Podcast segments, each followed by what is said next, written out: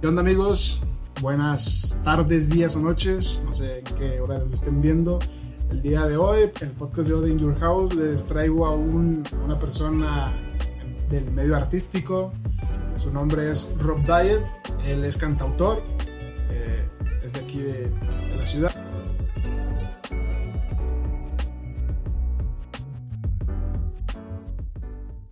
Y pues nada, Rob, ¿cómo estás? ¿Cómo te trata el Muy- 2020?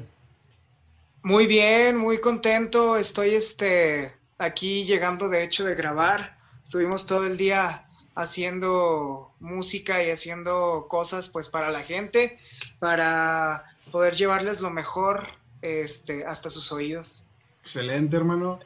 ¿Tú este, te dedicas nada más a lo que es cantar y escribir o a qué más te dedicas? ¿Tocas algún instrumento? También toco la guitarra, pero no, no, o sea, nada más la uso para acompañarme. No soy guitarrista. Yo toco las notas, los acordes, pero no soy guitarrista. La, la utilizo también para componer.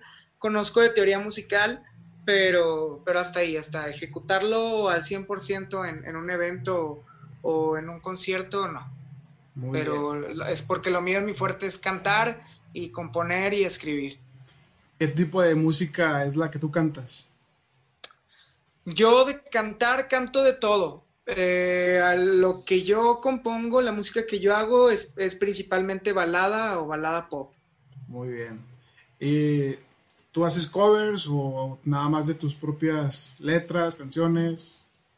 También hago covers, hago covers este de, de canciones que me lleguen a gustar mucho, no, no siempre son canciones famosas.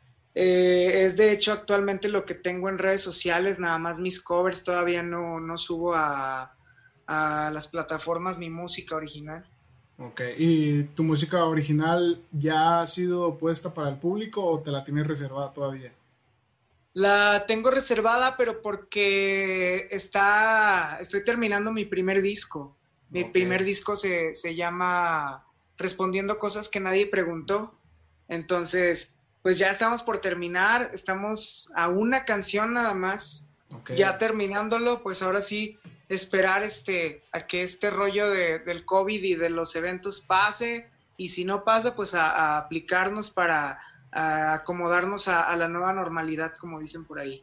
Excelente, hermano. ¿Y van a ser puras canciones del género de balada o qué onda? Va a ir este, yo le llamo a mi género, le llamo pop experimental, porque es totalmente libre, es totalmente, ¿cómo te, te puedo No explicar? te, enci- no te encierras en Hago uno el solo. pop, o sea, o sea, mi base, mi base es el pop, pero de ahí pues hay muchas ramas, o sea, el pop se le llama pop porque es, es, es popular.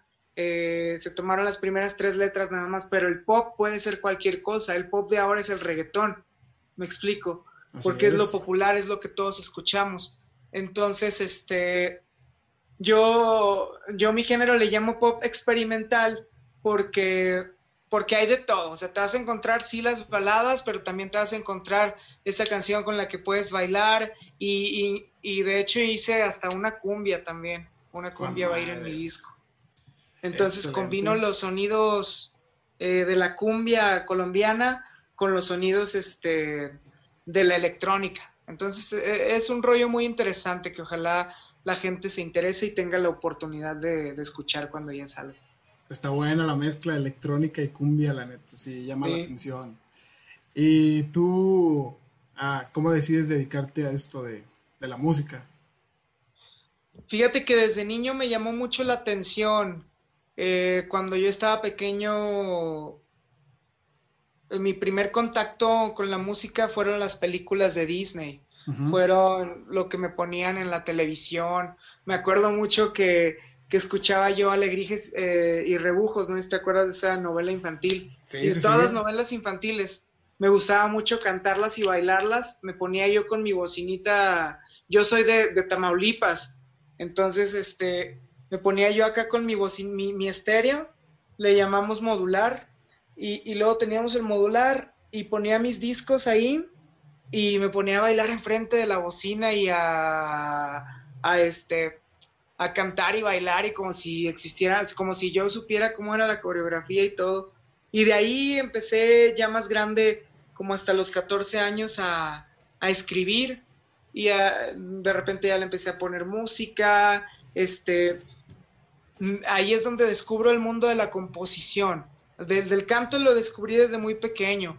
Eh, iba yo también en la iglesia, me ponían a cantar, vivía en Monterrey. En Monterrey este, canté por primera vez ante un público, en la secundaria. Eh, y luego ya de ahí, te digo, empiezo a, componer. Yo escribía por escribir, escribía alguna historia, tenía algún concepto y, pensaba que era alguna buena idea y luego ya, ya empecé a tomarlo más en serio. Ya fue cuando dije yo, yo quiero ser cantante. La primera vez que, me escuchó gente y que me felicitó y que le gustó y que esto y que el otro, que, que, empecé a recibir buenos comentarios fue cuando dije que yo quería dedicarme a esto profesionalmente. Entonces eso ocurre más o menos a la edad de 15 años. Más o menos, ah, entre los 11 y los 15, ahí hay Muy Bien. ¿Y cómo es que vas cambiando de ciudad, güey? O sea, ¿de Tamaulipas de qué ciudad eres? De Tamaulipas soy de Miguel Alemán. Es, frontera con Roma, Texas. Muy bien. Eh, de ahí de Tamaulipas me cambio a Monterrey. Con, mis tíos vivía yo. Eh, mi mamá se fue a trabajar a Estados Unidos. Este, y luego ya de ahí me, me fui a, a la Ciudad de México y ya de la Ciudad de México me fui para acá, me vine para acá. En Ramos vivía mi papá y luego ya se vino para, para Saltillo y ya desde, desde entonces aquí andamos. Para Saltillo, ¿a qué edad llegaste aquí a Saltillo? Tenía, iba a cumplir 16. Ok, o sea, ya habías empezado con todo este rollo de la música, ya traías ahí un poquito de, ya ahí traía Mis ideas. Muy bien, carnal. ¿Y tú ¿Estudias otra cosa aparte de hacer música o estudias música? Eh, ahorita estoy estudiando con profesores particulares nada más eh, la teoría musical y el, canto. El canto pues ese, bueno, todo, la teoría como el canto siempre se tiene que ir perfeccionando, la técnica eh, a lo que te dediques, siempre es bueno perfeccionarse y siempre es bueno seguir aprendiendo. Muy bien. ¿Y tú entonces? Y estudiaba, perdón, estudiaba administración de empresas, pero ya, ya terminé. Digo, no terminé, más bien ya me salí, me autogradué. Te autograduaste, muy bien. ¿Y estudiabas eso aquí en Saltillo, me imagino? Sí, estaba ahí en, en, la UANE. En la UANE. Excelente, carnal. ¿Y por qué decides deslindarte de esa carrera y dedicarte acá a la música? Porque fue cuando empecé ya que me decidí a grabar mi disco. O sea, yo estaba en la música, pero todavía no tenía muy claro qué hacer o cómo hacerlo. Entonces ya fue cuando dije, no, yo, yo quiero hacer música. Tengo mi negocio también, tengo una peluquería. Entonces, este, dije, yo quiero dedicarme a la música al 100%. Todavía me falta porque pues todavía tendría que deshacerme de la peluquería. Este, y, ya, pues dije, vamos a empezar por la escuela. Órale. Y y ya dejé la escuela y empecé a, meterme de lleno a la música. O sea, yo termino la, peluquería, termino de trabajar ahí y, me vengo acá a, componer, a escribir o a inspirarme, a, o a ensayar con el grupo, a, lo que sea. Pero ya mi, mi otra vida es la música nada más. Muy bien. Y tú me dices que empiezas con la música que veías de niño en las películas de Disney. Y luego con lo que, pues yo digo que la generación de los 90, pues crecimos con los chavos de, Código Fama, con los niños de Código Fama, y luego ya los metieron a telenovelas. Y bueno, incluso creo que con Belinda fue de, los primeros, de las primeras telenovelas infantiles que metían a los, a los niños a cantar y a tocar instrumentos y todo ese rollo. Eh, y luego ya viene Código Fama y de ahí sale Alegrías y Rebujos, que ya la mencionas, y otra que se llama Misión SOS, creo. Y ahí también tú agarras como que la música que ellos cantaban, compras tú los discos. Sí. Y esa fue como que tu primera influencia, ¿no? Ajá, mis primeras influencias son, son esas, o sea, mi mamá me compraba este los discos de Alegrías y hasta las canciones del Chavo, cuando todavía había cassettes, Ajá. también este las canciones del Chavo del 8 me las ponía y todo, y yo me las sabía todas. Y no, era, era padrísimo. Y, sin entenderlo, yo ya tenía esa conexión. yo ya tenía esa sensibilidad al escuchar la música. Fíjate que yo lloraba mucho, tenía yo que unos 7, 6 años, lloraba mucho con la de Simón el Gran Varón. Ah, Yo ni siquiera entendía, eh, no entendía la canción. Yo escuchaba que primero salía un hombre y luego salía una mujer y, se moría, se moría Simón. Y yo lloraba porque se moría Simón sin saber por qué, o sea, sin saber la historia y, sin entenderlo, pero lloraba yo. Y, luego me acuerdo que, que, no me dejaba mi mamá escuchar a Gloria Trevi, no, no como tal, pero era como que no cantes canciones de Gloria Trevi enfrente de la gente porque ella está en la cárcel. Y ella, o sea, era una delincuente en ese entonces. Sí, sí, sí. Eh, está, bueno, estaba encarcelada, ¿verdad? No, no, no sé, no, no conozco su, su historia. Eh, y no, pues era como que no, no cantaba de eso. Pero me llamaba mucho la, la irreverencia de Gloria Trevi, o sea, la, eh, el que lo que escuchábamos era un tabú todavía, o sea, ya escuchas las, las, canciones de Gloria Trevi ahorita y son un chiste en comparación a lo que canta Bad Bunny y, los demás, ¿no? Me refiero a, lo fuerte de las canciones. Pero en cuanto, o sea, yo recuerdo que la, como la primera impresión y en aquellos años que te estoy hablando, de Gloria Trevi salió en los ochentas, pero yo las escuché como en los dos miles. Sí, sí, sí. Y fue como, como decir, que una mujer te diga que no quiere que le veas las piernas, dices, ay, güey, esas cosas no se oyen en las canciones. Y de ahí fue creciendo cuando conozco la música romántica, esa era la música divertida. Eh, la escuchaba yo la de cómo, cómo se mata el gusano, ni siquiera entendías las canciones. Y te digo, esas son, o sea, van, a decir que qué primitivas mis referencias, pero soy de una ciudad pequeña y es fronteriza entonces es una vida totalmente distinta a las ciudades grandes y allá las, las influencias que nos llegan o las cosas que nos llegan no son muchas. Eh, escuchas lo, principal, lo, lo, comercial. Entonces me acuerdo también que se oía la de Nadie me quiere, todos me odian, mejor me como un gusanito y todo eso. Y que venía la palabra de repente que en pelotas y ay, güey, te quedas así como que quítala, quítala, quítala porque está grosera. Y luego te digo, conozco la música romántica con Alejandro Sanz. Y haz de cuenta que también lloraba yo. En ese entonces fue cuando mi mamá se fue a Estados Unidos. Lloraba yo mares porque escuchaba la de corazón partido, que decía, me, me llegaba mucho la frase que decía, ¿quién me va a aliviar tus emociones? ¿Quién te va a pedir que nunca me abandones? ¿Quién me tapará esta noche si hace frío? Acordándome yo de mi mamá, porque te estoy hablando, yo no tenía para ese entonces una referencia de amor eh, entre pareja. O sea, mi referencia era el amor de mis padres y de mi familia. Entonces sentir eso, que me faltaba eso, con el romanticismo con el que todos conocemos a Alejandro Sanz, pues era tremendo y yo lloraba y lloraba y lloraba escuchando eso. Y luego ya de más grande. Bueno, Calle 13 lo conocí en la primaria también, pero era como que no lo escuches porque decía, sube el volumen a la música satánica y ¿cómo te atreves a escuchar eso, no? Sí, y luego yo, yo empiezo con mis tíos que, que, a vivir con ellos en Monterrey, que ellos este, eran muy religiosos. Y, y no, prohibidísima la música del mundo, ¿no? Más que las baladas románticas y una que otra, porque había otras unas baladas que decía, hazme tú y yo, y pues no, eso estaba mal. Eh, ahí ya conozco el pop y la música en inglés. Yo no, no era fan de la música en inglés hasta los 13 años, más o menos. O sea, este, y conozco a Lady Gaga, que es de mis grandes influencias musicales y es criticadísima e incluso mucha gente que va a escuchar el video este, va a decir, eh, ay, qué, qué horror con sus influencias. Pero realmente si te adentras al mundo de, Gaga, descubres que es una bestia de voz y descubres que es una gran compositora y letrista y esto y lo otro. Y es buenísima su, música. Y aparte de que fue algo muy innovador, hubo un antes y un después en la música pop eh, por Lady Gaga, así me explico. Sí. Y, y yo me acuerdo que la veía en la televisión, me daba miedo. Salía con esta canción de Bad Romance la de ra, ra, me daba miedo el video y yo la quitaba porque decía, ay no, ese es, ese es del diablo, eso no está bien que yo lo escuche. Y me daba miedo la mujer ahí con los ojotes y así. Y ya de repente la volví a escuchar porque hasta eso lo, lo escuchaba yo escondidas porque no tenía permiso de ver la televisión.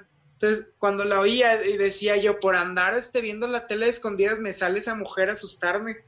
Eh, y ya te digo, la, descubro, ya, ya descubro la música pop, eh, lo que es musicalmente y lo que hace y, la música en inglés y luego la combino con, con mis otras influencias musicales que ya eran Velanova, que eran Miranda, eh, Hot Dog, bueno, Hot Dog fue más adelante, Hot Dog fue ya en la secundaria, este, que conozco toda esa música y dije, yo quiero hacer esta música, yo quiero, yo quiero tener esos sonidos cuando yo cante, yo quiero tener esos movimientos cuando yo, yo cante, ¿sí me explico? Veía a Justin Bieber, que estaba súper famosa su canción de Baby, la de TikTok de Kesha, no sé si te acuerdas de esa canción. Sí, sí me acuerdo de Kesha.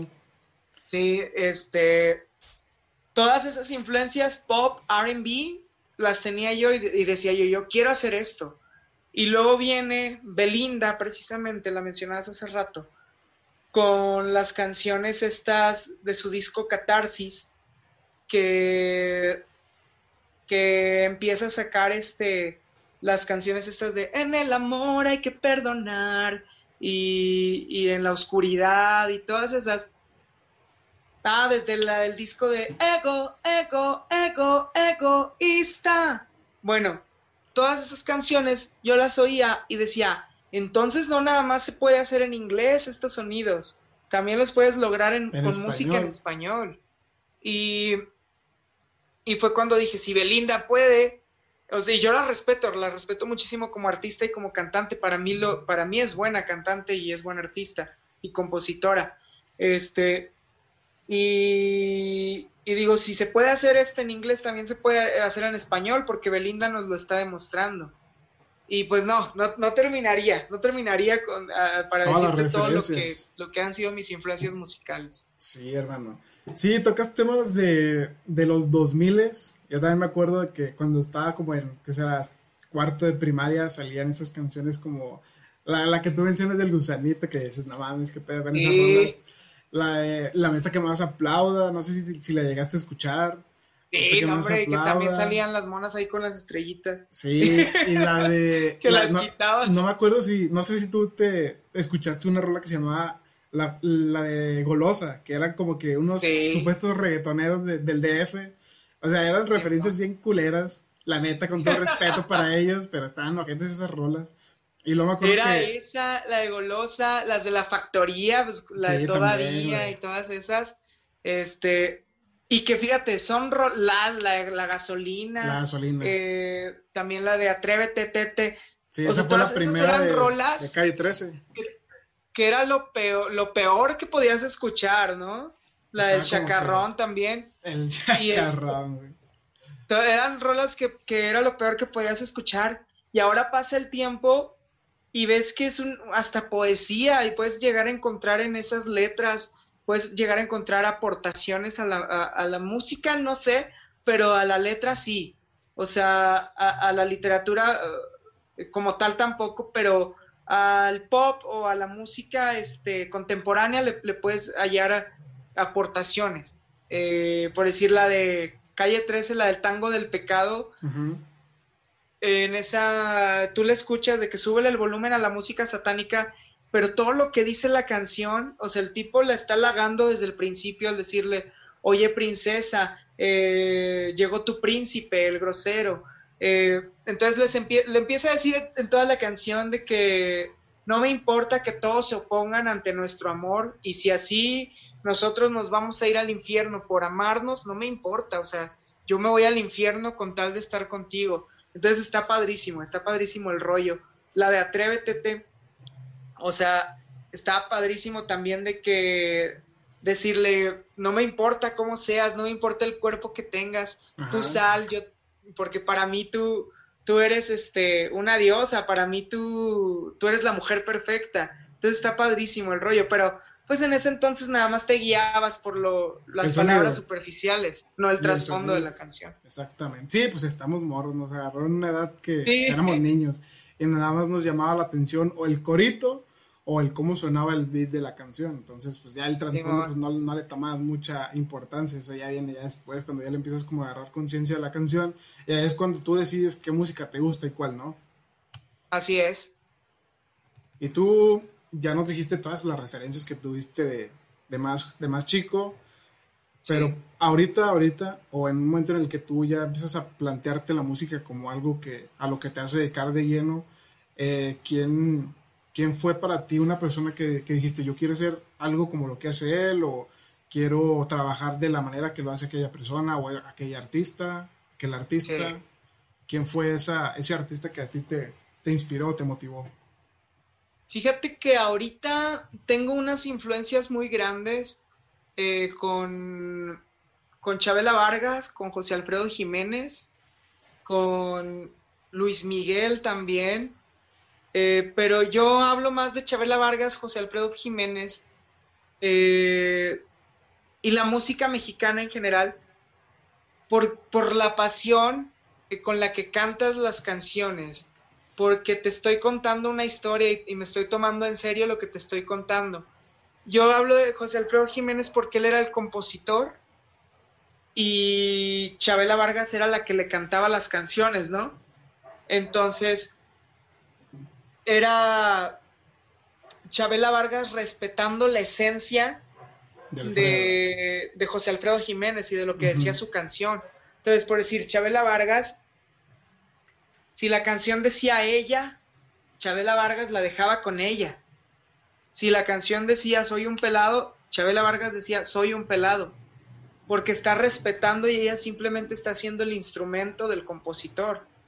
Entonces ahorita eh, a ellos los tengo como mis, mis este, influencias musicales muy, muy arraigadas. También Juan Gabriel, como lo fue Rocío Durcal cantando a Juan Gabriel, eh, todos ellos, ¿no? Y, Michael Jackson, Michael Jackson es un, referente a lo que me gustaría hacer como showman. Como showman. Como, ajá, como lo que yo quiero hacer visualmente. El performance, por así decirlo. Exacto, el performance, pero con la pasión y las letras y todo, como lo que tiene Chabela Vargas y, este José Alfredo Jiménez. Muy bien. Eso es en este momento de mi vida. ¿Y qué es lo que más te gusta de lo que tú haces de cantar o de escribir? ¿Qué es lo que más te ha gustado de eso? Lo que puedas transmitir o lo que puedas llegar a, pues exponer lo que puedo, lo que más me gusta de cantar es, es transmitir. Es este, que la gente entienda lo que le estoy diciendo sin tener que explicárselo. O sea, cuando logras eso, ese punto, y es difícil llegar a ese punto, eh, cuando lo logras es algo tremendo. En mi caso es algo tremendo y es algo inexplicable y riquísimo también de sentir. Eh, porque, porque logras conectar con el ser humano de una forma en la que en la que sabes hacerlo. Y pues está padrísimo. Muy bien. Bueno, y todo tiene cosas buenas y todo tiene cosas malas. ¿Qué es lo que a ti se te dificulta más en los momentos en los que estás realizando lo que a ti te gusta? Eh, soy muy de buscar la perfección al momento de, de estar este, trabajando al momento de cantar o al momento de... Escribir.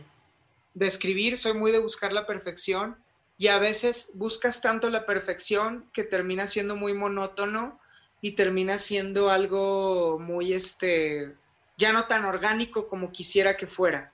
Y al momento de cantar, te estás tan concentrado en la técnica y estás tan concentrado en, en la perfección de la nota que terminas dejando de transmitir lo que quieres transmitir y terminas transmitiendo la inseguridad, la inseguridad de que, de que no estoy tan seguro si me va a salir esta canción, en lugar de dejarlo fluir, que es lo que tiene que llegarle a la gente. Eso es con lo que peleo mucho a veces y con lo que trato de, de ir este, modificando en mi día a día. No ser no digo que sea perfecto, pero no ser tan perfecto. ¿Me explico? Tan perfeccionista, buscar la perfección. Sí, me. ¿Ibas a decir? Bueno, yo creo que algo malo que también tiene mi. La, la carrera del cantante es que la gente piensa que eres una rocola. Entonces, por decir, a veces vas a una fiesta y yo hasta he llegado al punto de decirle a mis amigos, no digas que canto, porque luego la, gente empieza, a ver, canta, a ver, pero dices, está bien, igual quieren saber, ¿no? Y ya cantas una rolilla o así, pero luego ya están de que, ay, no le puedes mandar un audio a mi abuelita, que no sé qué, y, dices, no, pues ya no está chido así. Quieren abusar de uno después. Sí. sí, yo te decía eso de la perfección porque he escuchado a personas que dicen que no hay que buscarla, que cuando estás haciendo algo no busques siempre el 100% porque cuando tratas de buscarlo pues, se te va el tiempo y al final no terminas como que, o sea, valga la redundancia, terminando lo que estabas haciendo. O sea, te vas enfocando en cosas que, en pequeños detalles que al final pues a lo mejor no lo va a notar la persona que va a escuchar tu música, en tu caso, pero que pues te está quitando tiempo. Entonces a veces hay que aventar la, el proyecto así como, como está, que tú sientes que no está al 100, pero pues ya llevas un gran avance y pues ya vas aprendiendo eso. En, el próximo a lo mejor lo, lo, tomas en cuenta y desde el principio ya estás teniendo eso en cuenta. Así es. Muy bien, Carmen. Y bueno, ya dijimos, ya tocamos lo que, lo que te gusta, lo que no, pero ya en forma general, ¿qué ventajas o desventajas le ves tú al, a la profesión de ser músico o cantautor? De ventajas, de ventajas hay muchas porque en primera, porque haces lo que te gusta. Y yo creo que hacer lo que te gusta ya es una gran ventaja. Bueno, si lo haces con el amor, ¿verdad? Eh, también, este, pues como ventajas, el arte, pues a mí me, encanta. Entonces, mostrar algo, algo nuevo. Eh, o sea, muchos, hay muchos cantantes y muchos compositores. Entonces, el, el estar en la búsqueda de tu valor agregado o estar en la búsqueda de lo que te diferencia del resto, eso es ahí donde encuentras lo interesante. Y el también estar, este, el pensar que no lo haces porque quieres ser famoso, el pensar que lo haces porque lo amas. Ya la fama y ya los, las ventas y ya el dinero va a venir. Si lo haces con ese amor, va, va, es, seguro que va a llegar con, con el tiempo. Este, de desventajas, pues el, arte, el vivir del arte y el vivir de, la música en específico es muy voluble. Un día estás arriba y otro estás abajo. Un día estás arriba y otro estás abajo. Pero no, no, lo podría mencionar como una desventaja porque yo creo que es más un, punto de inteligencia en el que si sabes que es un arte voluble y si sabes que no siempre vas a estar acá, no te pongas a, a pensar como que siempre vas a estar acá quédate aquí. Y cuando estés acá, disfrútalo. Y cuando estés acá, busca la manera de llegar acá otra vez o acá. ¿Me explico? Entonces, eso yo creo que lo podría mencionar como desventaja. Muy bien, carnal.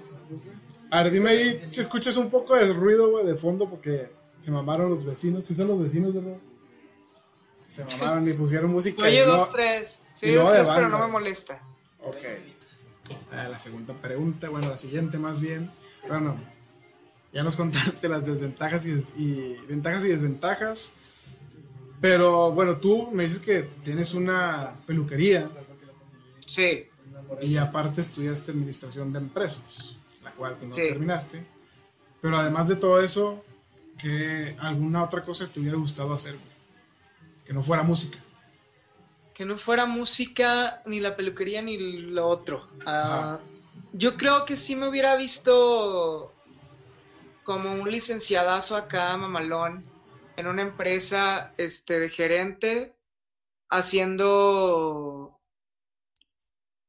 O sea, con un puestazo, me explico. Sí me, me imagino, me imagino así. Me imagino también este. Sí, con esa vida de Godín, y yo creo que hasta cierto punto puede ser un sueño frustrado, van a decir la gente que qué ridículo. Pero como uno anhela a veces este, eso, como los de allá a veces anhelan esto, ¿sí me explico? Y, y yo creo que eso, la vida de Godín hubiera estado chida, eh, pero de un modo, pues acá, fregón. Eh, en negocios, teniendo negocios. De hecho, es algo que, no tomo, no, no, lo tengo por, por perdido, porque si en la música, o sea, yo llego a tener la lana o, en mi negocio o en lo que sea, me gustaría tener lana para invertirla, para invertirla en negocios, para invertirla en, en un antro o, o no sé, en algo que sé que también me va a dejar dinero. Y si no hubiera sido tampoco eso, pues yo creo que chef, pero ya es muy, o sea, no creo que tanto. Muy bien, carnal. Chef o un godín. Pero pues lo del godín pues, se enfoca en el negocio y pues la música es un negocio. También puedes llevar ahí. Sí, exacto. Si no buscas un buen representante, pues tú puedes hacerte tu propio representante. Así es. Que está chido que tú manejes lo tuyo. Aunque pues llega un momento en el que pues nada más te vas a tener que dedicar a la música. Pero está chido que le sepas, güey. Está chido que le sepas para que no te piquen los ojos. Porque hay mucho, mucha gente que se pasa de lanza y pues termina afectando el talento y ese talento después se frustra y ya no quiere seguir con lo suyo. Sí, no, es, es, algo que tiene un todo que ver. Por eso yo, yo no me permito, te digo, al momento de escribir, no me permito ni decir mentiras en mis canciones, ni cantar cosas que yo no sienta ni nada de eso. Chinga, ni pedo. Tú cuando escribes, ¿qué es lo que más te inspira? O sea, cuando estás triste, cuando estás feliz, cuando estás de fiesta o la historia de alguna otra persona es la que te inspira. ¿Qué es lo que tomas tú como forma de medus, de, sí, de medus, de, sí, para inspirarte pues? A mí este, me inspira mucho el resto de la música. Yo cuando estoy triste o cuando estoy enamorado, dejo que pase el sentimiento, lo, lo vivo, me acuerdo de lo que vivo en ese momento y luego ya lo plasmo, pero cuando ya no estoy triste, o sea, yo cuando, cuando estoy haciendo música, yo estoy pensando en que tiene que quedarme bien chingón. Voy a hacer una canción chingona, me explico. Entonces estoy como en un sentimiento de ego, estoy en un sentimiento de... de... no sé cómo explicar ese sentimiento, de hecho, pero estoy en otro rollo totalmente distinto. No estoy llorando, no estoy este, enamorado, escribiendo, pensando, no, estoy pensando en el negocio. No, no, no, no en el lado de que me va a llegar dinero por esta rola, pero en el lado de que, de productor, de que me tiene que quedar un producto fregón fregón, que, cumpla con los, que tenga niveles altos de arte, que tenga niveles altos de, de música y que aparte sea, sea vendible. Que sea de calidad. Me, inspira mucho mi vida, me inspira mucho porque vivo muchas cosas que, que dices, a huevo, esto tiene material para rola. Eh, y si me dice alguna frase mi cita y si me dice alguna frase, me acuerdo de alguna frase de mi ex, de ahí saco toda la historia que viví con mi ex y, empiezo a escribir y, soy muy de recordar momentos específicos. Entonces a veces hablo hasta de la ropa que traía o hasta del carro en el que íbamos y está padrísimo porque agregas elementos recordables y pues ya juntas una cosa con otra, el tecnicismo con el arte y está padrísimo eso.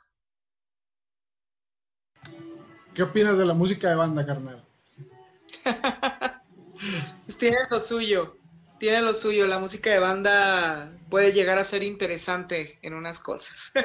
en unas cosas, tú mismo las dices. Oye, y me llama la atención que, mm, o sea, tú no escribes en el momento, ¿verdad? o sea, no sé, ideando una situación de que te terminan contigo y pues tú estás con el sentimiento flor de piel, güey, no eres de que te vas a escribir algo, o sea, siempre te, esperas a que pase como que esa emoción, ese, esa adrenalina que te, puede causar esa, esas, emociones y luego ya escribes. Sí, mira, te voy a contar. En mi primer disco, que se llama Respondiendo Cosas que Nadie Preguntó, ese disco son vivencias, pero son, se habla de varias personas ahí. o sea, de, de mi contacto con otras personas. O sea, que estamos hablando que ahí yo solamente me he enamorado dos veces en mi vida, pero en ese disco hablo de mi primer amor y de otras relaciones que llegué a intentar tener. Entonces le meto, yo soy muy dramático, entonces le meto todo el dramatismo como si me hubiera muerto por lo que me hicieron. Este, en mi, segundo disco se llama, se llama M, M la letra. Ese disco habla de una persona cuyo nombre, su inicial es la M. Y en ese disco yo te platico desde que empezó nuestra historia. Son 13 canciones. Aquí, aquí lo debo de tener. Aquí está. Esto es respondiendo cosas que nadie preguntó, que fue mi primer disco. Y aquí está M también. Que M es mi segundo disco. Ya de aquí de M, aquí están todas las canciones. Aquí hago un contenido y aquí empiezan las rolas. Con sus acordes, los nombres y todas las acotaciones necesarias para que yo las pueda interpretar mientras las leo. Y así estaba igual respondiendo cosas que nadie preguntó. Pero si notas, en respondiendo cosas que, nadie preguntó, ya es un rayadero, porque estas ya están producidas. Al rato M va a estar igual, cuando ya lo produzca. Entonces, digamos, M si te cuenta una historia cronológica, si te dice desde que empezó la, la canción, desde la primera canción te cuenta la historia hasta la última canción, que es ya el rompimiento total y ya lo que yo siento ante M. Me explico.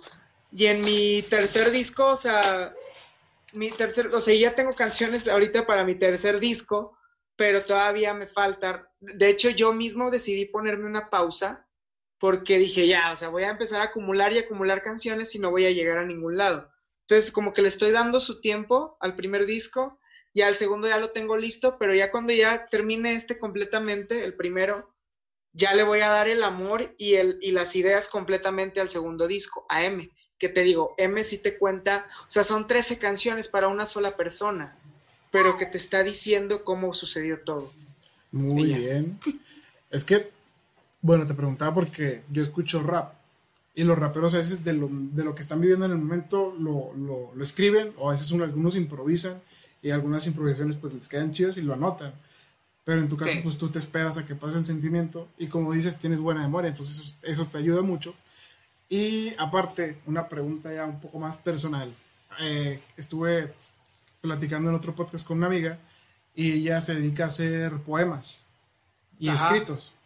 Entonces, no sé si tú has tenido algún problema por alguna canción cuando escribes alguna cosa y luego la, cantas y quizás esa canción se la dedicaste a otra persona o va dedicada a una pareja anterior y la pareja actual te la haga de pedo por esa canción, güey. No sé si te ha pasado.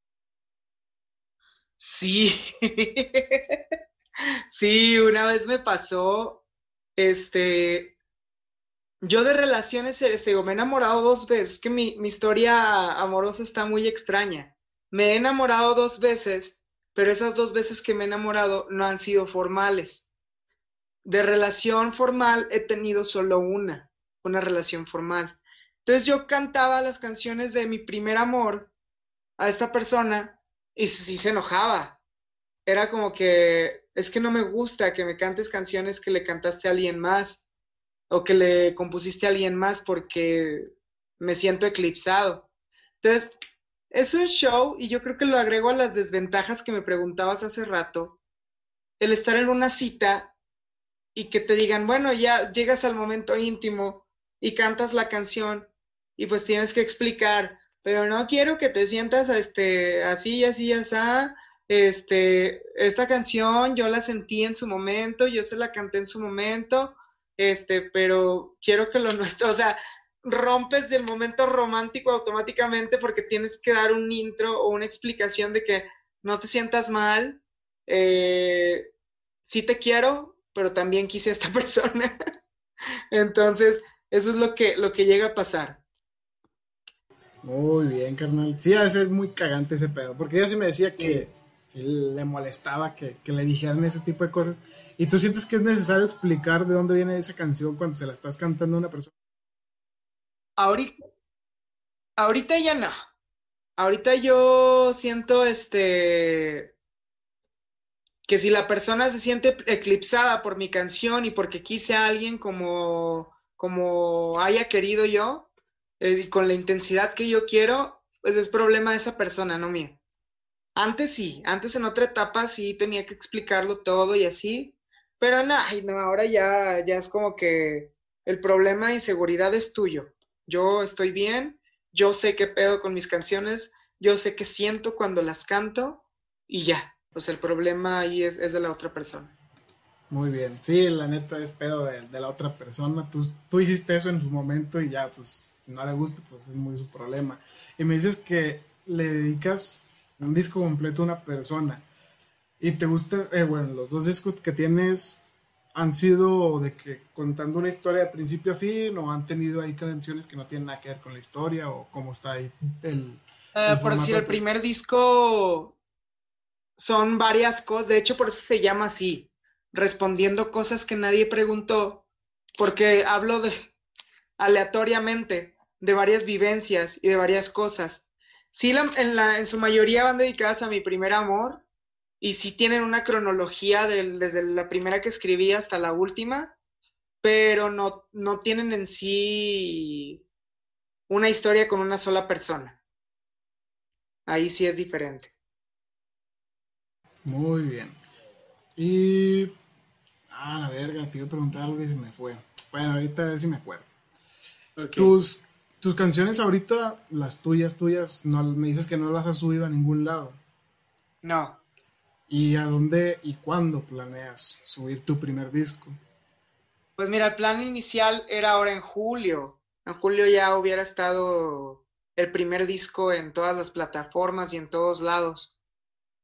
Pero pues ya sabemos qué pasó. Entonces, este, ya está de más ese tema.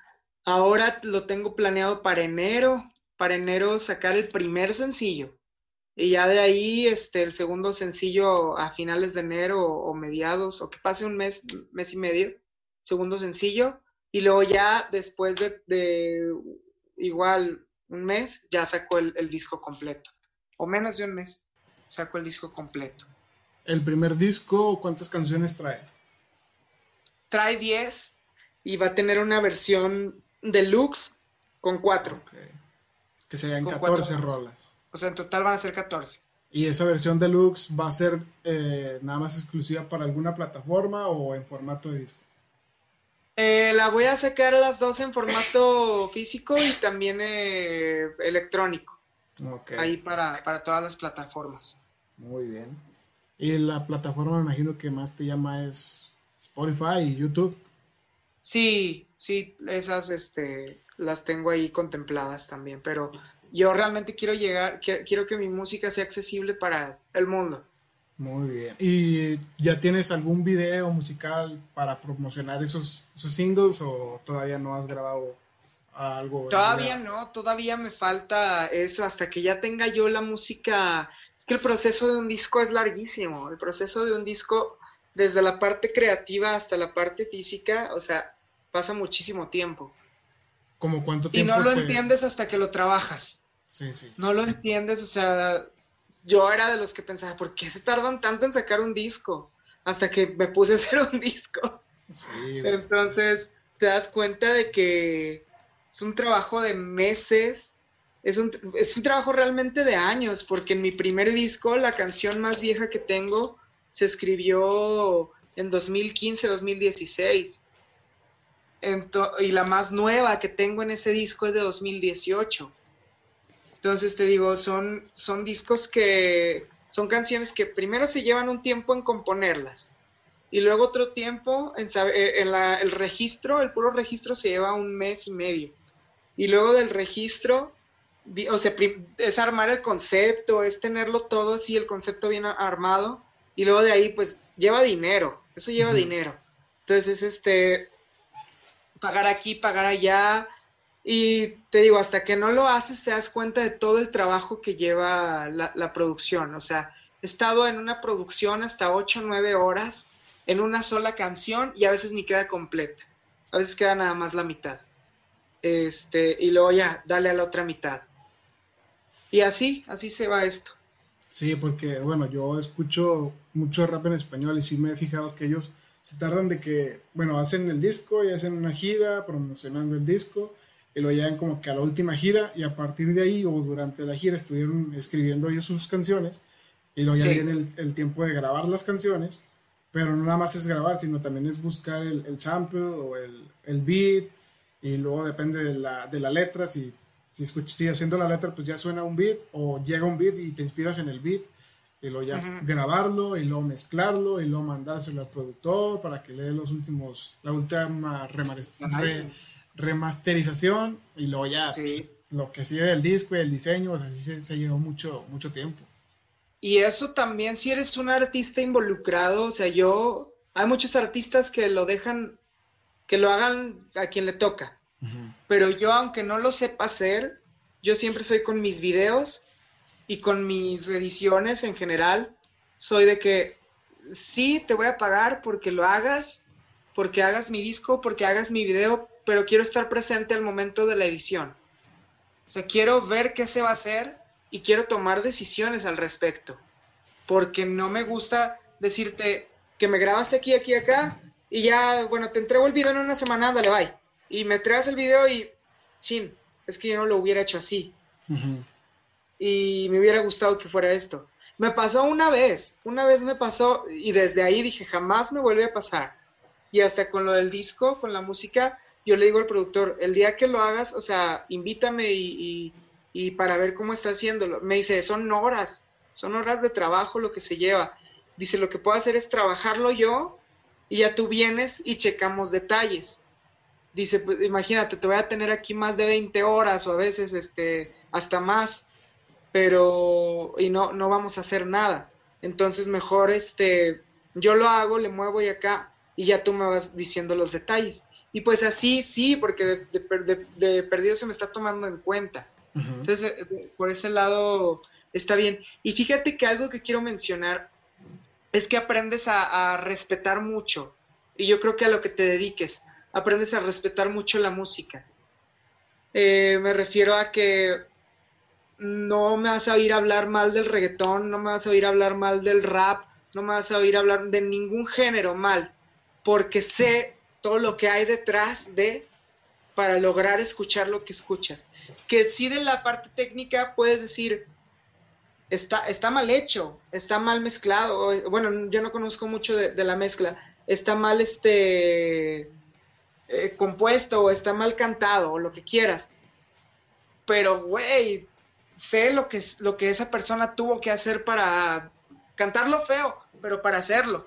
¿Me explico? Sí, sí, sí. Entonces, sí, aprendes a respetar un chorro. Aprendes un chorro, a, un chorro.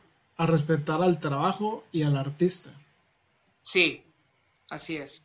Muy bien. Y bueno, tu disco, el primero es para una persona, el segundo es para otra, el tercero también es para alguien o ese ya es muy tuyo y Fíjate que en este tercero estoy descubriendo cosas nuevas.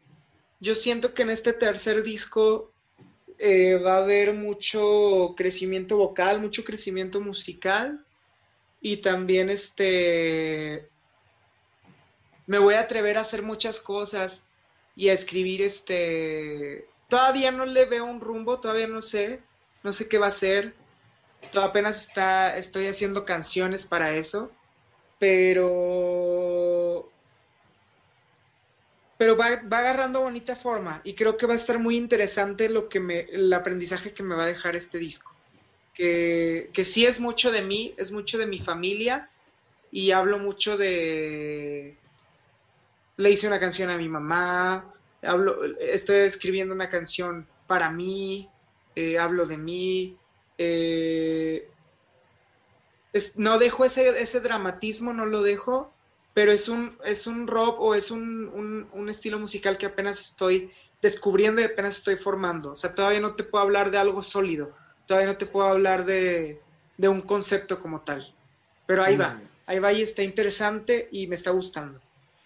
Y ahorita que mencionas a tu mamá, ¿cómo ha sido el, el apoyo de tus padres en este, en este estilo de vida y este trabajo? Al 100% de mi mamá, al 100%. Mi mamá este, lo ha entendido desde el principio. Nunca me puso un pero.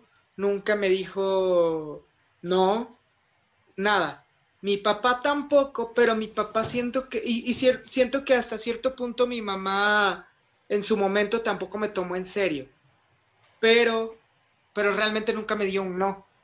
Realmente cuando vio que era real, pues adelante que oye, mami, me invitaron a la tele, pues vamos, o sea, qué padre. Este, me invitaron al radio, ve, o sea, nunca hubo un no. Pero por mi papá tampoco nunca hubo un no. Pero siento que mi papá todavía está en el lado de, ay, sí, mi hijito hace canciones, ay, sí, qué padre. O sea, siento que todavía no, lo toma en serio. todavía ni, ni le cae el 20. ¿Y ya te han invitado a televisión y a radio? Sí, ya he estado en, las dos plataformas. He estado en, televisión y en radio. Y ahora también en, podcast. Ya sé, güey. Sí, ahorita nos toques una canción, güey. Estaría chido. claro, la, sí. ¿Cuál fue la última plataforma en la que tú te presentaste? En la radio hace que el viernes pasado. Con madre. ¿Aquí mismo en Saltillo o viajaste a Aquí en Saltillo. Sí, aquí en Saltillo. ¿Y ahí tocaste una de tus canciones o hiciste un cover o cómo estuvo ahí la... Fíjate que fue más, más entrevista. Eh, subieron los covers, pero fue más entrevista. de hecho, tengo dos canciones en Spotify para que la gente que le haya interesado la pueda buscar. Claro. una, una se llama No es malamente, la que te mostré una vez. Y ahora ya se estrenó la otra que se llama Juegos y Miradas. Es bajo un seudónimo eh, no es un proyecto que me represente al 100% porque sí es, es mi composición y son mis letras, pero no es lo que yo le quiero mostrar a la gente. Eh, y lo encuentran como D-Marks, se escribe D-E-E-M-A-R-X. Entonces, si les llama la atención, si les interesa, ahí lo pueden escuchar. Juegos y miradas, y no es malamente. Ahí encuentran las rolitas. Y está por estrenarse la tercera y última, que se llama Electrodemente. Entonces va a estar muy padre. Suenan chidas las, las o sea, los nombres de las canciones y también me gustó el, nombre de tu primer álbum, está, está chido. Sí. Y que te iba a preguntar, la forma en que tú subes tus discos, o sea, sabemos que muchos suben de que una rola y luego otra rola, otra rola y eh, luego después de un mes suben todo el disco. Y me he fijado yo en la música en España que ellos suben de que antes subían eh, tres singles también, y lo ya subieron el disco, pero últimamente, en los últimos que te gustan, dos años, he conocido a un, bueno, ya, ya lo conocía desde antes, pero he visto que un rapero que se llama Amcor, te lo recomiendo. Este, ¿Cómo se llama? Amcor, es A-M-B-K-O-R. Es de ah, Barcelona ese rapero. Hace cuenta que este güey, pues ya como que ya tuvo como que una buena ganancia de sus discos pasados y se dedicó ahora a subir una rola con su video musical y lo empezó a hacer como, ¿qué te gusta? Una rola cada tres semanas. Y la rola bien escrita, la rola bien trabajada, el video muy bien editado, está con madre el proyecto. Y haz de cuenta que al final del, de, no sé, que te gustó, unos seis meses, ya tenía 10 rolas en YouTube. Y cuando ya tuvo todas las rolas, hace cuenta que todas las juntó en un formato y las subió a, a Spotify. Ya puedes escuchar las 10 rolas. Y así se la lleva. Creo que lleva así como unos tres discos. Entonces la pregunta es si, si tú sigues eh, como que el lineamiento de antes de que subían o dos o tres singles y luego ya subían todo el disco. O que le vas a dar como que, como te lo acabo de mencionar, de que una rola su video, una rola su video, una rola su video. No, yo sí me gustaría, este... Es que hay canciones especiales para mí. Entonces me gustaría que esas canciones que yo considero especiales, sacarlas como singles, con video y todo. Eh, y luego ya subir las canciones que les puedo llamar de relleno, pero que no son tan especiales o no siento tanto amor por ellas como para hacerles toda una publicidad o para venderlas como tal. Son canciones que hago más yo como experimento y como querer expresar algo o hablar de algo, pero no en sí como lo que yo quiero mostrar. Este, y me gusta más el, uso de la antigua, o sea, el de tres singles y el, disco. y luego del disco sacas un cuarto single que fue el que más le gustó a la gente. Entonces ahí, ahí está, está bien. De, ir de, canción por canción, muchos lo hacen y está padre, está, está padre también ese concepto. Sí. Pero por decir, a Paulina Rubio le pasó hace poquito que empezó a subir canción, canción, canción, canción, y luego subió el disco y ya no hubo nada que vender. Ya no hubo nada nuevo, casi más que dos, tres canciones que no eran tan buenas. Este. Y que dices, no, o sea, ya para que compre el disco si ya, con, ya todas las canciones estaban quemadas. Sí, de hecho. Sí, es una desventaja también, no lo había pensado así. Sí, pero por decir, está interesante como lo hace Guainá.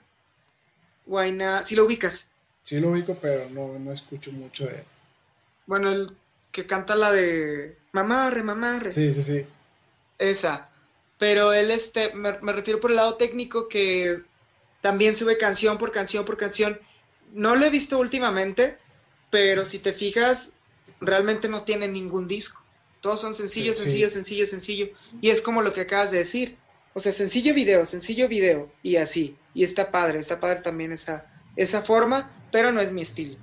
Ok. Es que siento que ese tipo de artistas lo hacen como, no sé, lo último que se ha visto es que pongan una canción en, por ejemplo, en TikTok o en Instagram, de que ponen un pedacito de la rola y con ese pedacito ya la canción se hace más famosa y pues aparte los que hacen los videos pues también ganan muchos seguidores y muchos plays y lo que tú me digas. Y siento que hacen ese tipo de música como que más para, para ser más populares, como que para estar en el top de lo más sonado. Y creo que hay, no, no me acuerdo el nombre, pero hay un productor en Estados Unidos que es el que produjo a muchas personas del, del ámbito del pop, que es el que puso en el, en el mapa a los Backstreet Boys, a Britney Spears y así muchos que usan como que la misma fórmula y siempre le funcionaba el cabrón. Entonces creo que eso es lo que busca esta nueva generación, que está usando como que un coro o una parte de la canción que sea muy viral y pues ya hacer famosa su canción y no necesita sacar de aquí un disco para que pues reciba como que muchas regalías por parte de todas las marcas o artistas o, aplicaciones que lleguen a usar la, la canción y eso está muy chingón. Así es. ¿Tú tienes planeado hacer algo así parecido con alguna rola de que a lo mejor esta rola pega, aunque no sea lo mío, pero va a ser muy popular.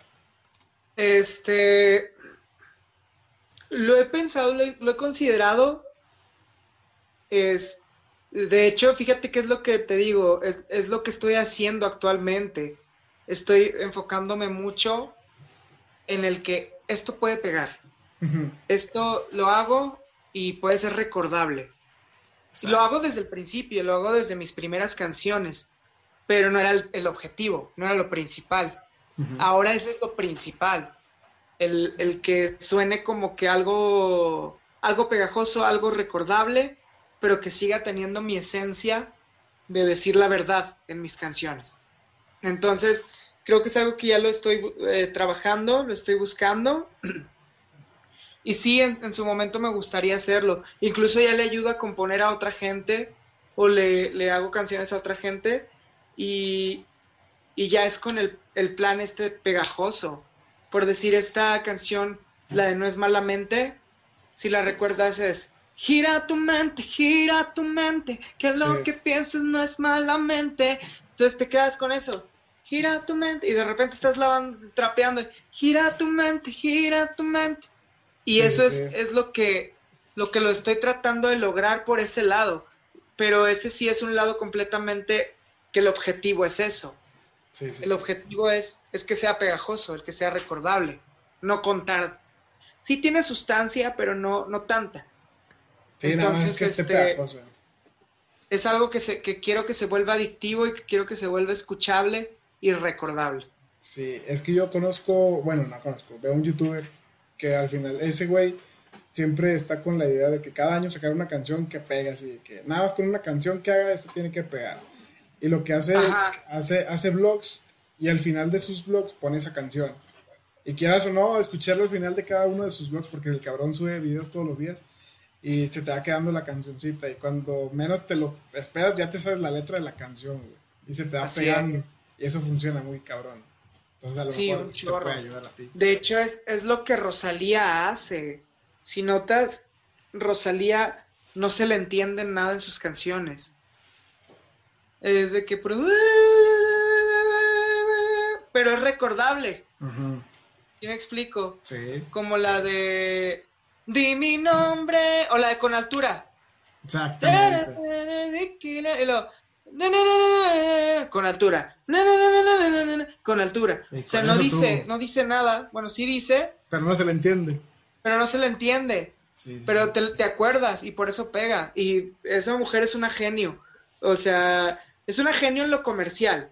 No sé si es lo que ella quiere hacer, pero, de que lo hace, ella lo hace porque he visto sus videos y todo, pero, pero lo logra, si es lo que quiere hacer, lo logra, lo logra tremendo, porque las canciones logran una estética con el pum, ta, pe, me, me, o sea, con las sílabas, ciertas sílabas, como la canción está de apale, apale, apale, apale, apale, apale, que es de ella también.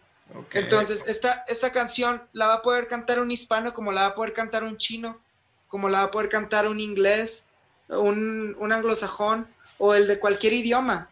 Porque es nada más hacer apale, apale, apale, apale, apale, apale. Y lo logra. Y como la de Malamente, que de hecho mi canción se llama No es Malamente porque no quería que pensaran que era esa. este. Malamente, que dice.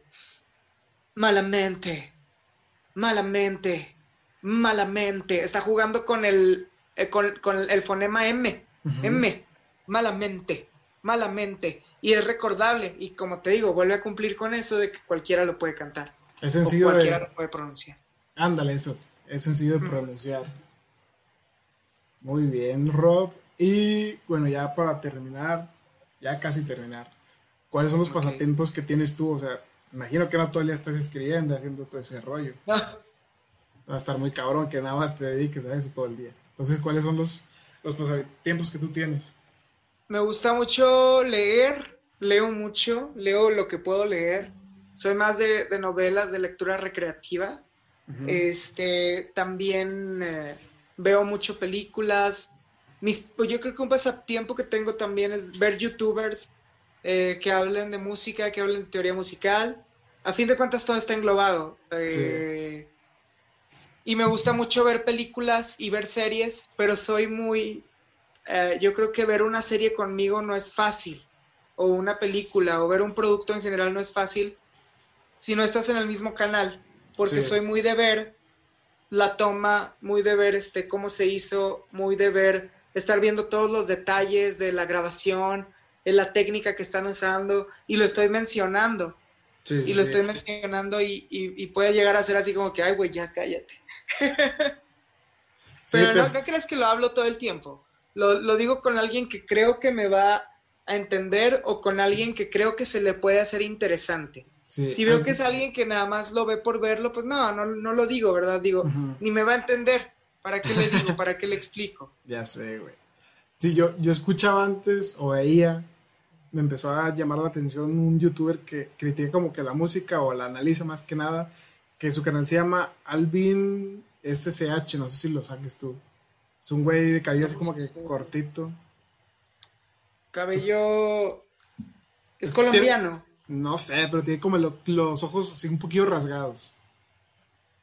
Pues quién sabe, yo creo que sí, creo que sí se... Sí, de rato te paso, te paso un video de ese güey y analiza la música y está chido.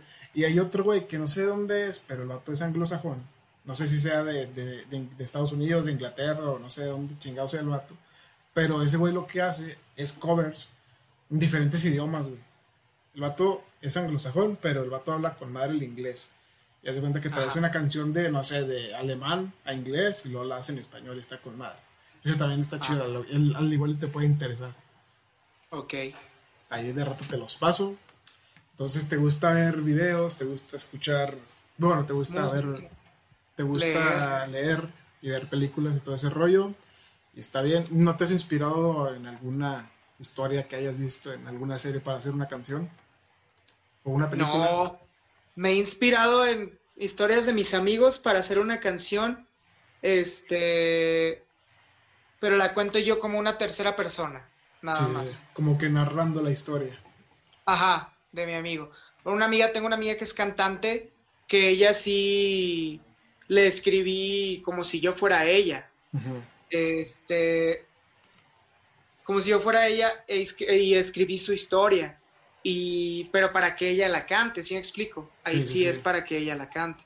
Incluso yo escribo en primera persona y la canción dice así. Sé, lo sé que no, nunca fui perfecta. Entonces digo perfecta, pero pues yo estoy tomando simplemente su historia y estoy siendo su, su mano para que ella la cante, para que ella, ella lo cuente por sí sola. Sí, sí, sí. enti- Eres el, el que le escribe las rolas, el letrista, por así decirlo. Sí. Muy bien. Y. Ah, puta madre, se me fue la pregunta que te iba a hacer. Ah, ya para terminar, ¿quién. ¿Cómo te defines a ti mismo, güey? ¿Quién eres? ¿Quién es Rob Diet? ¿Quién soy? ¿Quién soy? Es una, una pregunta muy difícil y no porque no sepa quién soy, Ajá. sino porque todo el tiempo me estoy conociendo. Pero, pues soy, soy un cantante, soy un músico y soy un artista y me gusta expresarme y me gusta que la gente me conozca y que conozca lo que hago. Muy bien. Y ya. Te gusta transmitir. Antes de que Transmitir. nos. De que nos toques una canción, carnal. Una frase que te guste a ti compartir con los demás, güey. Mi frase, no sé si es mi frase favorita, pero sí es una frase que tengo muy presente siempre. Es la de que nunca, bueno, no es, no, no, no la voy a decir literal porque no es así, pero nunca dejaría el escenario ni la música en general, no lo dejaría por ningún amor, por nadie, porque la música nunca se, leva- se va a levantar un día a decirme que ya no me quiere y que ya no quiere estar conmigo. Muy buena, carnal. Tienes razón la letra, güey. De bueno, la- la- las palabras de esa frase tienen Sí. mucha razón, güey. Y pues nada, carnal. ¿Qué canción nos vas a tocar o qué onda? Pues yo creo que no estaba preparado. la típica. Este. Te voy a elegir. Te voy a elegir entre mi primer disco o algo de lo más nuevo. Yo digo que de tu primer disco, que es lo que vas a subir primero, güey. Ok. O mejor, si es que puedes, una de las canciones que tienes en tu, en tu Spotify, güey, para que la gente la vaya a escuchar. Ah, también. Que puede funcionar mejor así. Así que Déjame tú, la acomodo. tú sorpréndenos, carnal.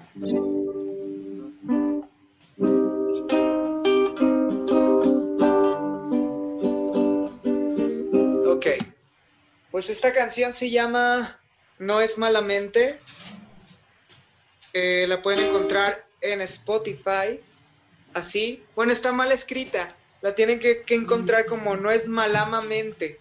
Porque está mal escrita. La subieron mal. Pero eh, no es malamente y el artista es D-Marks. Y si les interesa, pues ahí les pasamos el link. Nos mandan mensaje pri- privado. Ahí va.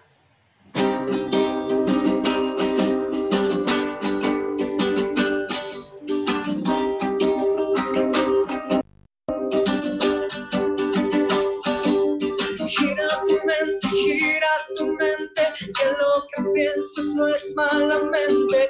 Gira tu mente, gira tu mente,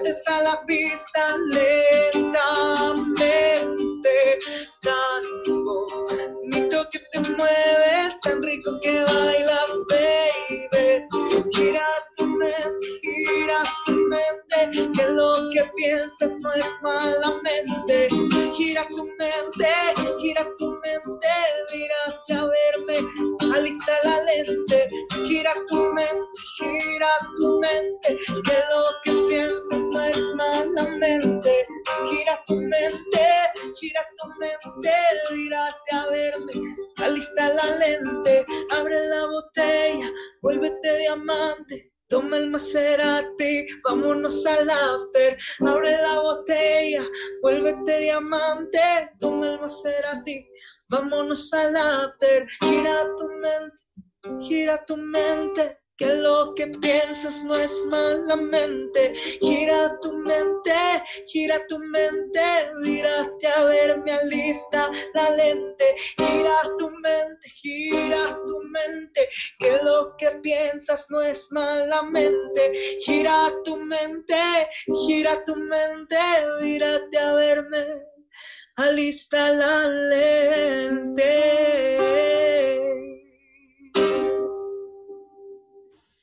Ahí quedó. Ahí quedó nomás. Excelente, carnal. Pues Gracias. gracias. Gracias por ti, a ti a, por querer venir a participar al podcast, man. Eh, No, de rato, gusto. cuando se sube este podcast, pues le damos ahí promoción a tu rola también. La pondremos Claro en los sí. comentarios y la vamos a compartir por Instagram Stories. Y pues nada, carnal, mucho éxito. Espero que pues lo de la pandemia te, te ayude a hacer más rolas, a grabar más Gracias. y mejorar Sí. todo ese show. Y pues cuando salgan tus álbumes, pues acá nos los pasas y los compartimos con la receta de Saltillo. Claro que sí. Pues muchas gracias. También ahí los invitamos a que nos sigan en todas nuestras redes sociales. Salimos Adelante. como Rob Diet Music. Ahí, ahí va a salir en el video cómo se escribe. Sí, sí, sí. Sí. Ok. Ahí sale eh, como Rob Diet Music en todas las redes sociales, menos Twitter porque no uso. Pero de ahí en Instagram, Facebook y YouTube. Así nos encuentran. Muy bien. Como que aquí en los comentarios pongo todos los links, carnal, no te apures. Perfecto. Y pues nada, amigos, esto ha sido el podcast In Your House con Rob Diet, cantautor que se encuentra radicando por ahora aquí en Saltillo.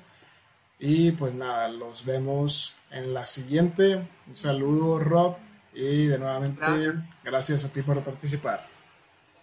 Adiós a todos. Saludos. Adiós, saludos.